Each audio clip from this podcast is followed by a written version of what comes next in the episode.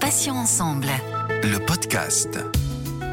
Bonjour à tous et à toutes, soyez les bienvenus. Céline, avec vous sur Patients Ensemble, où vous le savez, nous recevons des associations, des malades ou anciens malades, des experts ou encore des professionnels de santé. Et aujourd'hui, j'accueille Jenny-Claude Milochot, chirurgienne, cancérologue et scénologue à l'Institut du Sein à Paris.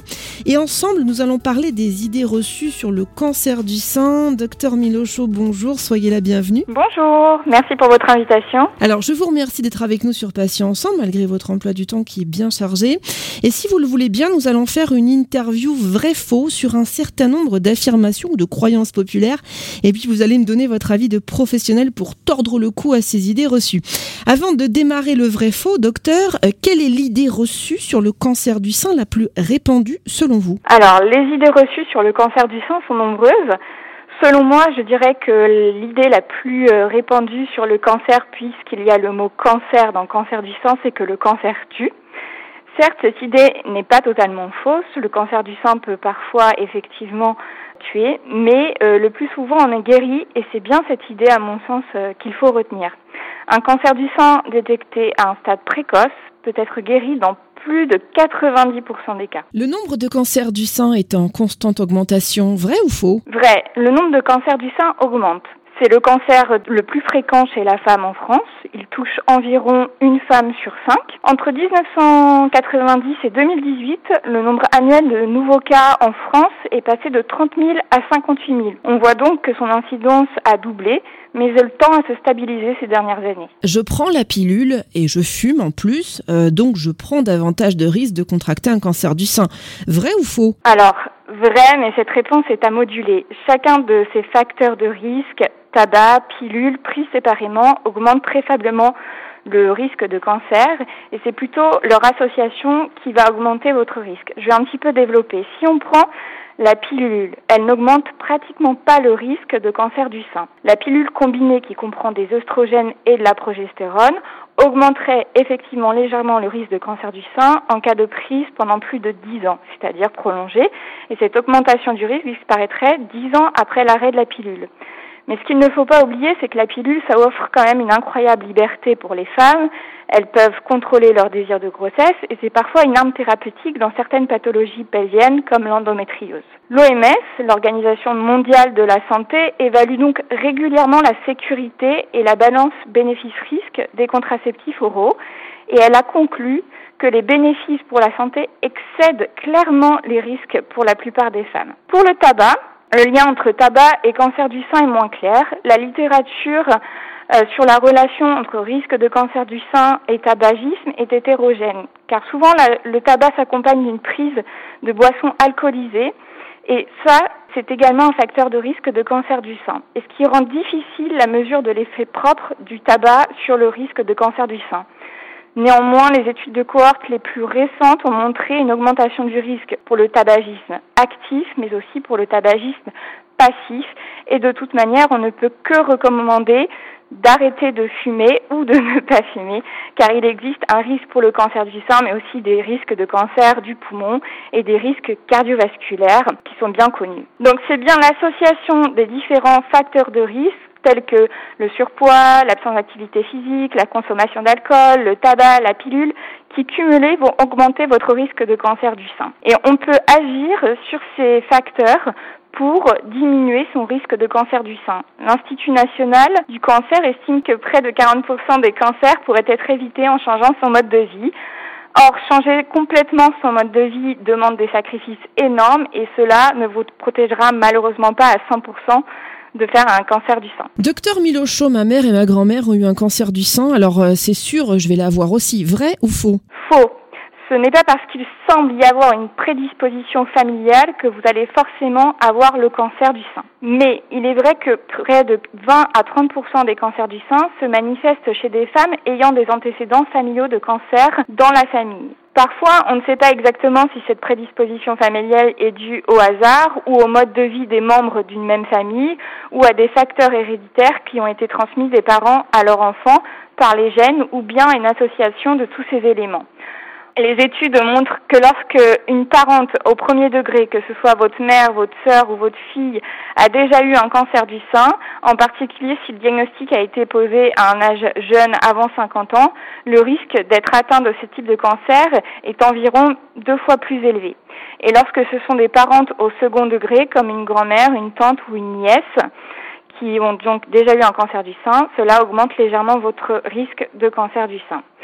Et une consultation d'évaluation de votre risque personnalisé de cancer pourra vous être proposée. On en réalise à l'Institut du sein et on reprendra avec vous les différents antécédents euh, familiaux, dans quelle branche ils sont survenus, à quel âge, et on évaluera l'intérêt d'une consultation avec un oncogénéticien qui est un spécialiste qui évalue lui la probabilité d'une prédisposition familiale et prescrira la réalisation d'un test génétique à la recherche d'une mutation, par exemple BRCA1 et BRCA2 pour les plus connus. Ces mutations touchent environ deux femmes sur mille. Docteur Milocho, j'ai un cancer du sein, je vais obligatoirement le transmettre à ma fille. Vrai, faux? Faux. Le cancer ne se transmet pas, mais on peut transmettre une mutation. Votre fille aura un risque un peu plus élevé de cancer du sein que la population générale, puisque vous êtes une parente au premier degré. Mais si on parle des mutations, la transmission de génération en génération de la mutation génétique n'est pas obligatoire. Nous possédons chacun la moitié des gènes de notre père et de notre mère, et le risque de transmettre le gène muté est de 50%.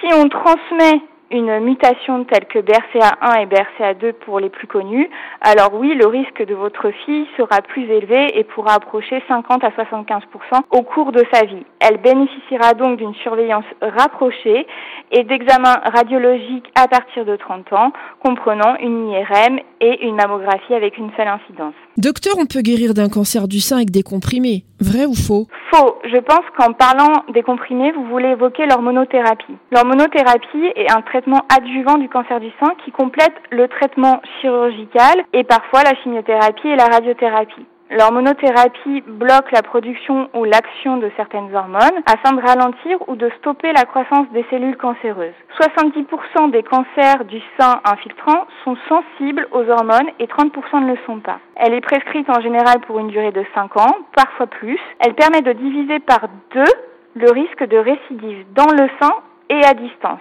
Comme vous l'aurez compris, ce traitement vient en complément et parfois il pourrait être utilisé dans certaines indications en première intention. J'ai lu qu'un traitement hormonal substitutif provoque le cancer du sein. Vrai ou faux? Vrai, mais légèrement pas au point d'en remettre en cause sa prescription. Le traitement hormonal de la ménopause ou traitement hormonal substitutif vise à compenser la carence en oestrogène suite à la ménopause. Il est efficace sur les symptômes dits climatériques qui peuvent être parfois très gênants bouffées de chaleur, sécheresse vaginale, troubles de la sexualité, troubles de l'humeur, du sommeil, et vise à réduire le risque d'ostéoporose et de fractures osseuses. Son utilisation augmente légèrement le risque de cancer du sein et dépend du type de traitement ce risque augmente avec la durée de prise du traitement, en particulier au-delà de 5 ans. Dans une étude parue dans la revue Le Lancet en 2019, le traitement hormonal substitutif entraînerait un cancer du sein supplémentaire pour 50 femmes traitées pendant 5 ans par œstrogène et progestérone quotidienne, et pour 70 femmes traitées par œstrogène et progestérone discontinu, et pour 200 patientes traitées par œstrogène seul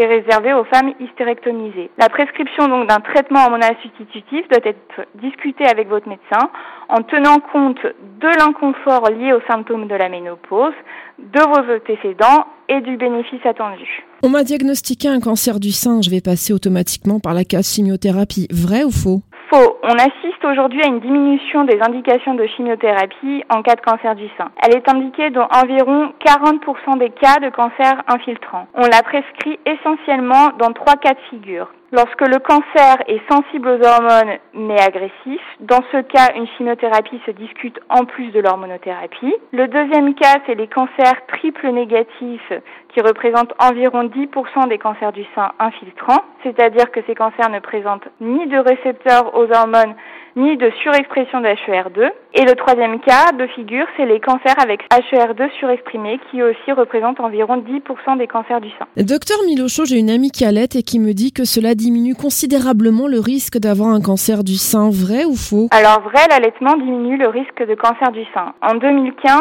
on estime que plus de 1600 nouveaux cas de cancer du sein diagnostiqués en France chez les femmes âgées de 30 ans et plus étaient attribuables à un allaitement maternel insuffisant ce qui représente 3,1% de l'ensemble des nouveaux cas de cancer du sein en 2015. Quand on parle d'allaitement insuffisant, on parle d'allaitement maternel de moins de 6 mois par enfant. Mais il ne faut pas culpabiliser les femmes, l'allaitement peut s'avérer parfois très compliqué. Docteur, j'ai un soutien-gorge avec des armatures en métal et qui me font mal euh, et je mets du déodorant avec des sels d'aluminium depuis des années.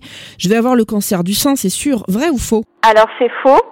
En 2019 apparaissaient sur Internet les premières déclarations alarmistes sur les effets prétendument nocifs des déodorants et des antitranspirants. Ces deux familles de produits étaient accusées de contenir des substances nocives susceptibles de causer le cancer du sein. Après vérification, il est apparu que ces affirmations ne reposaient pas sur des données scientifiques Et il en est de même pour euh, les soutiens-gorge avec armature en métal. J'ai ressenti une douleur très vive au sein, euh, mais le lendemain, c'est passé. Euh, inutile de consulter. Vrai ou faux? Vrai, si c'est une douleur survenue une seule fois, il n'est pas nécessaire de consulter. La douleur est rarement un symptôme amenant au diagnostic de cancer du sein. Beaucoup de femmes éprouvent des douleurs au sein à un moment donné de leur vie. Ces dernières peuvent être cycliques ou non. Et les douleurs vont le plus souvent révéler une affection non cancéreuse, autrement dit bénigne du sein, telles que des kystes, des changements fibrokystiques, des infections, parfois des abcès. La douleur mammaire est rarement donc le signe d'un cancer du sein. Toutefois, consultez votre médecin si vous éprouvez une nouvelle douleur ou si la douleur persiste et pensez surtout à la palpation mammaire et n'hésitez pas ou plutôt je vous recommande de consulter un médecin si vous palpez une masse. Mon mari me dit que trop de mammographie, c'est-à-dire plus d'une par an, c'est dangereux et inutile. Vrai ou faux? Vrai, peut être dangereux, mais c'est surtout en fait inutile. Aucun dépistage de cancer n'a fait l'objet d'autant d'études randomisées et d'évaluations rigoureuses que celui du cancer du sein par mammographie. Le dépistage par mammographie permet de détecter avant tout symptôme 90% des cancers du sein. La finalité du dépistage du cancer du sein est donc bien un dépistage précoce et une réduction de la mortalité. Cependant, effectivement, la mammographie a ses risques et ses limites. Parfois, elle peut conduire à un surdiagnostic et il existe un risque de cancer radio-induit, mais qui est très faible. On recommande donc en France un dépistage par mammographie tous les deux ans à partir de 50 ans. Cependant, en cas d'antécédent de cancer, de patientes présentant une mutation ou de patientes à risque très élevé, on peut diminuer euh, l'âge de début des examens et la mammographie peut être annuelle. La balance bénéfice-risque est très en faveur du dépistage par mammographie et le rythme et l'âge de début seront donc à définir avec votre médecin. Docteur Milocho, j'ai 20 ans, je suis jeune, je suis en pleine santé a priori. Euh, je risque pas d'avoir un cancer du sein avant 40, euh, voire 50, voire 60 ans. Vrai ou faux? Faux. Votre risque est effectivement faible si vous êtes jeune, en bonne santé sans antécédents familiaux de cancer du sein, que vous faites du sport, que vous avez une alimentation équilibrée. Mais malheureusement, il n'est jamais de zéro. Certaines grandes sportives ont une hygiène de vie irréprochable, pas d'histoire familiale, et malgré tout, elles feront un cancer du sein. Dans 7% des cas, les cancers du sein sont détectés chez des femmes de moins de 40 ans. Le cancer du sein, ça ne touche que les femmes. Vrai ou faux? Faux. Le cancer du sein euh, chez l'homme est rare, mais il existe moins de 1% euh, de tous les cancers du sein affectent les hommes. Il est cependant important que les hommes sachent qu'ils peuvent être concernés par ce cancer, notamment afin de ne pas négliger les symptômes et de consulter. Je mange gras, trop sucré, je suis plutôt en surpoids. Euh, je suis une cible idéale pour avoir un cancer du sein. Vrai ou faux? Alors, c'est vrai et faux. Je m'explique faux concernant le sucre et le gras, car il n'existe aucun lien démontré entre un paramètre alimentaire spécifique et le cancer de sein. Il faut arrêter de culpabiliser les femmes, le gâteau au chocolat ou le hamburger ne va pas donner le cancer ou aller directement nourrir la cellule cancéreuse si vous avez un cancer.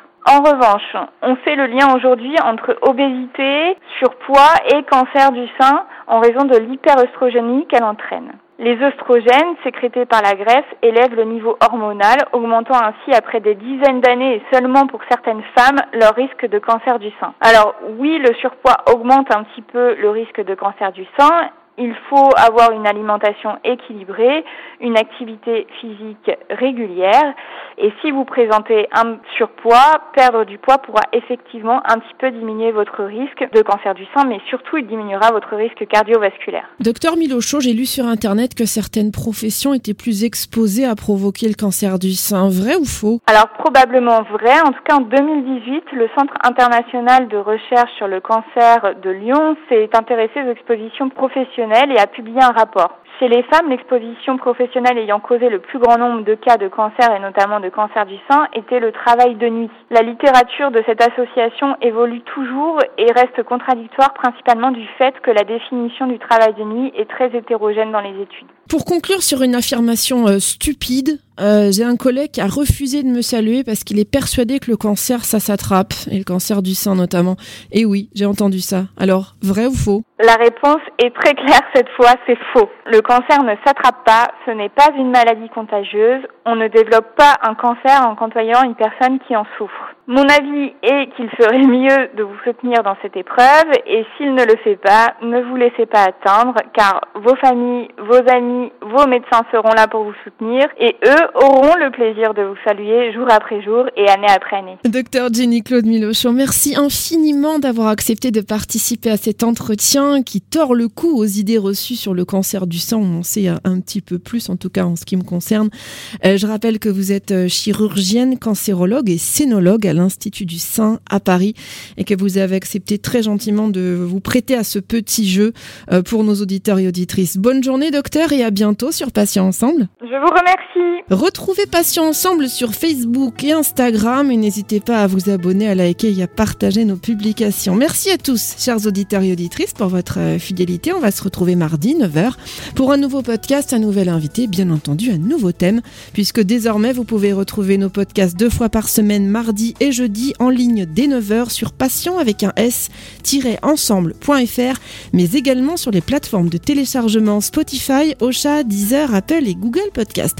Passez une bonne journée, je vous dis à bientôt et d'ici là, prenez soin de vous et des vôtres. Salut, salut. Patient ensemble. Le podcast.